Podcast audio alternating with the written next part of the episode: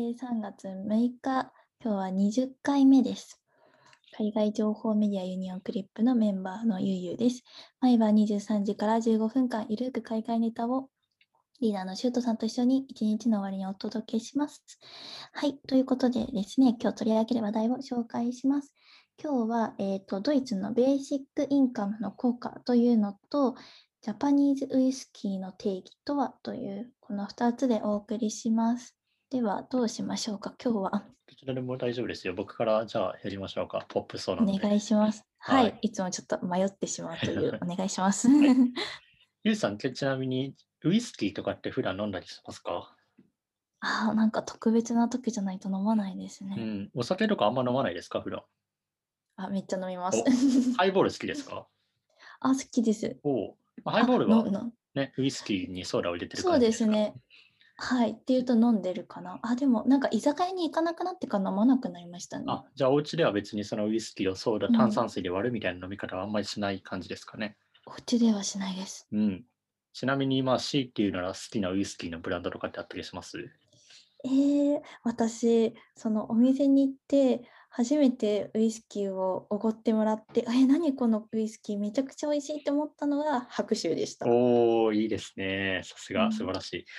まあ、あのうんウイスキーね、好きな人、まあ、それこそね、えっと、最近、日本でも結構そのハイボールっていうのの飲み方がすごく浸透しているの知っているので、まあ、ウイスキーのね、この、えっと、購買っていうのはすごく高まっているんですけれども、じゃあ果たしてですね、ジャパニーズウイスキーの定義って何ですかっていうふうに聞かれたときに、これを答えるのはですね、うん結構難しかったんですけど、もし、ゆうさん、海外の友達とかにジャパニーズウイスキーの定義って何って聞かれたら何てお答えしますか？えー日本の会社が作ってるんだよ。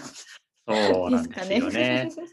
なんか例えばはいアメリカで誕生したバーボンだったりとか、あとはスコットランド生まれのスコッチとかとはまた異なってですね、日本のウイスキーにはこう実際の産地表示に関する規則っていうのがなくて、国内で瓶詰めされていれば、まあ、その中身がどこに由来するものであってもジャパニーズウイスキーっていうふうに言ってたりしてたんですよね。へえ。ただですね、まあ、そんなこう流れを受けて、まあ、ジャパニーズウイスキーのこうブランド価値というか、そういうものをもっと高めたいということで、日本洋酒酒造組合 JSLMA というところがですね、2月12日にジャパニーズウイスキーの表示に関する新たな基準を設定しました。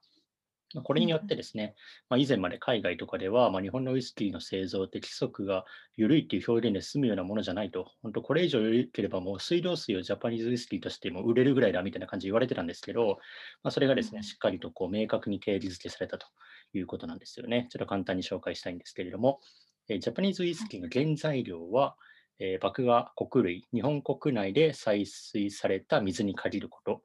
で、なお、麦芽は必ず使用しなければならない。で製造方法は、10日発酵蒸留は日本国内の蒸留所で行うこと。で、蒸留の際の流出時のアルコール分は95度未満とする。で、貯蔵方法ですね。700リットル以下のえー木製の樽に詰めて、えー詰めた日の翌日から起算して、3年以上日本国内で貯蔵すること。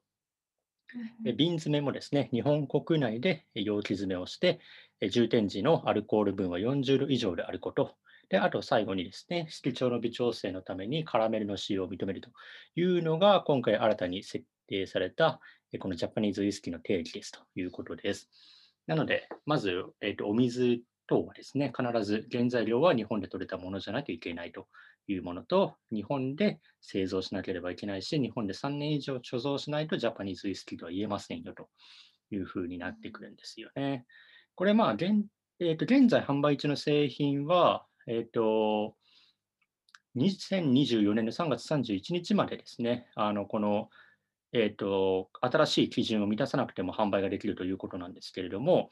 えっと新製品については4月1日からこの新基準が適用されるということで、日本政府日本政府もですね、この基準を正式に採用する見込みとなっていて、まあ、法制化されるんじゃないかということで、法制化されると、まあ、世界の貿易の合意にも影響を与えることになるんじゃないのかなということみたいですね。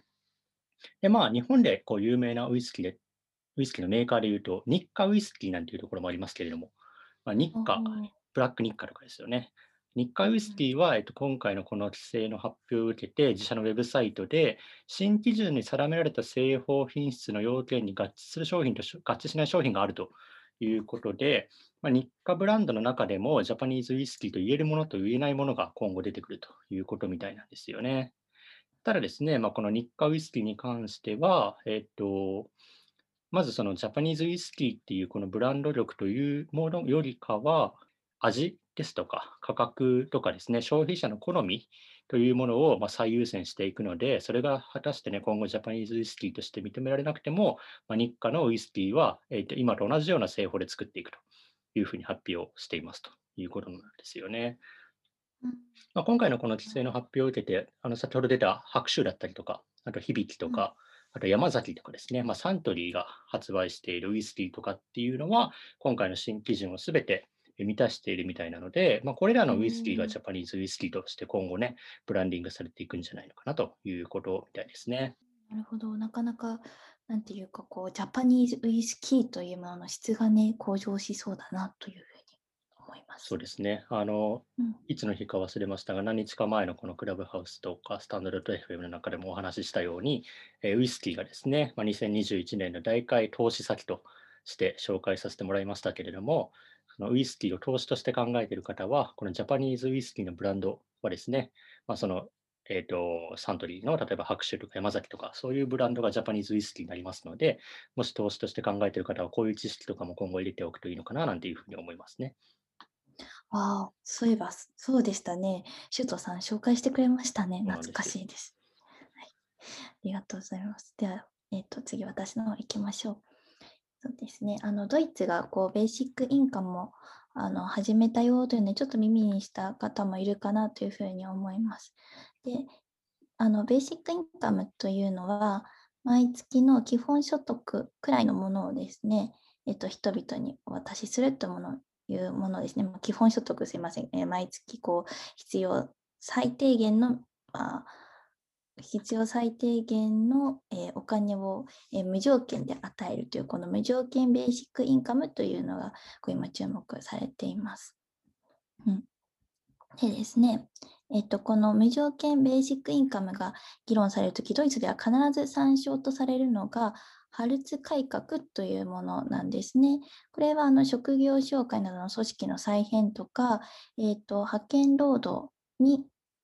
関する規制緩和などが行われて、特に失業保険と生活保護の融合を行ったものと、えー、されています。なんですけれども、この、えー、ハルツ改革の時、これ2002年くらいに、2002年にですね、えーと、シュレーダー政権に提出されたものなんですね。で、えーと、この時こう議論になったのが、こうしたあの失業保険が、あ、そうですね、すいません、ちょっとうまく言葉が。あのこの改革っていうのは目的があってですね、失業保険からの給付金だけで生活し、えー、再就職しない失業者を減らし、失業率を下げるという目的があったんですね。ということで、まあ、なんですけれども、えーと、手厚い給付金で生活ができてしまうということで、労働意欲が低下するという問題が、えー、指摘されていました。えー、それなので、この無条件ベーシックインカムをするとをしようというふうになるとですね、このハルツ改革においての問題点というのが指摘されるわけですね。まあ、その、こう、ベーシックインカムを支持する人は、ドイツ国民の中でめちゃくちゃ増えているんですね。で、まあ、なんですけれども、あの、この賛成論の多くが根本的な阻害要因を直視してないとしてこう、えー、指摘する批判もあるということですね。まあ、必ずしもこうした善意がうまくいくとは限らないということです。で、え、ー、と、まあ、そうしたことでこう質あの労働意欲は低下するんじゃないかということなんですが、実はもう2019年2月にアメリカであの行われた実験がありまして、これもあの毎月500ドル、約5万4000円人々に配るっていうのなんですが、これの実験によってですね、別に人々はこうお金を受け取っても働かなくなるということはなかったんですね。むしろお金を受け取ったグループの方が就業率が伸びるという、まあ、7%ほど高かったということが分かっています。で、えーと、ドイツで今実際にこう行われているのは、えーと、ドイツ経済研究所というところが主導するマイ・ベーシック・インカムというものが行われていて、この目的は、あのまあ、このベーシックインカムっていうのは、えー、どれくらいその人々に、えーと、いい影響、悪い影響を与えるんだろうみたいなことで、えー、設定されています。で、えーと、これで大体毎月ですね、日本円で15万5千円受け取るようになるということですね。シュットさん、実際にこの、えー、ベーシックインカムこう受け取ってみたいというふうに思いますか？ベーシックインカムはそりゃ受け取ってみたいなとは思いますけども、やっぱり金額が高くなれば高くなるほど、まあ、労働意欲はまあ薄まるかなっていう気がしますよね。そのアメリカの実験は5万4千円ぐらいだから、まあ、それだけでは結局生活できないので、まあ、そのお金とかをしっかり使って、例えばまあいろいろね、仕事するに必要なものをこう買い揃えて仕事するみたいなことがあると思うので、なんか金額とかすごく大事そうですよね。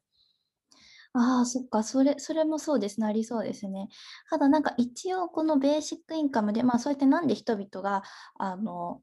まあ、アメリカの場合において、こう就業率が高くなったとか、まあ、転職もこうされた方がいたということで、なんでなんだろうっていうと、やっぱそのある程度一定的にこう収入が入るということで、お金に対しての不安が薄まるという、こう本来のあの目的ですね、えひなんえーと、目的はこの社会への自主的な参加とかもっとこのお金ではなくて他のところにあのこう利点を見出すというか。で、えーと、そうした創作意欲やもっとそのなんだろう社会に貢献したいとかそういったところでこう転職をする就業率が高まるといったのがあるらしいんですね。なかなか面白いかなというふうに思います。うん、ということでですね、えっと、まあ、あの賛成、このベーシックインカム賛成派の方々は、えっと、貧困からの脱出とか官僚主義とか国家、まあ、これは私は資本主義によってできたものなんじゃないかなというふうに思うんですが、こうしたものの強制から解放されるなということをね、えー、言っているんですね。うん、で、まあね、ベーシックインカムっていうのはちょっとこの記事を読んで思ったんですけれども、仕事というものと人生とは何だろうみたいなところに、えー、議論が行き着くのではないかというふうに思いました。うんということで、私からは以上です。いや、ベーシックインカムね、まあ、このやっぱ継続してあのそういう安,、まあ、安定的にあの支給とかがあると、それこそお金に対する不安とかっていうのもなくなるでしょうけどね。だからまあ日本とかでもああいう、まあ、一時給付金みたいに本当に1年に1回10万円とかっていうのはもうもう焼き石に水どころのもうレベルじゃないと思いますし、まあ本当にね、皆さんあの10万円何に使ったのかって言われたら、まあ貯金してる人もいれば、まあ、遊びに使ったっていう人もいるし、なんかこう、その補助金とかっていうものがこう本来の使われ方をするっていうのはね、こういう海外でこういう、まあ、いい成果があるわけなので、そういうのをなんか見習ってほしいななんていうふうに思いますよね。そうですね、はい。なんか私もてっきりその労働意欲がすごく低下してしまうのかなと思ったんですけど、意外とそうでもないというところで、なんかその給付金がね、せっかく、えっ、と、あの10万円ですね、受け取ったので、まあ、そこでどういった効果があったかとかみんなどういったことに使ったんだろうみたいなのをこうちゃんとあの政府が調べてくれるとありがたいなというふうに思います。はい、はい、ということで今日は以上ですね。えっ、ー、と毎晩23時からお送りしているということで明日もよろしくお願いします。よろしくお願いします。はい。で本日参照したあの記事はですね、えー、私たちユニオンクリップのツイッターの方から確認ができます。あさってですね、えーと、URL が書かれたノートのリンクをツイッターの方にアップするので、もしよかったら見てください。よろしくお願いします。よろしくお願いします。はい。ではでは、おやすみなさい。失礼します。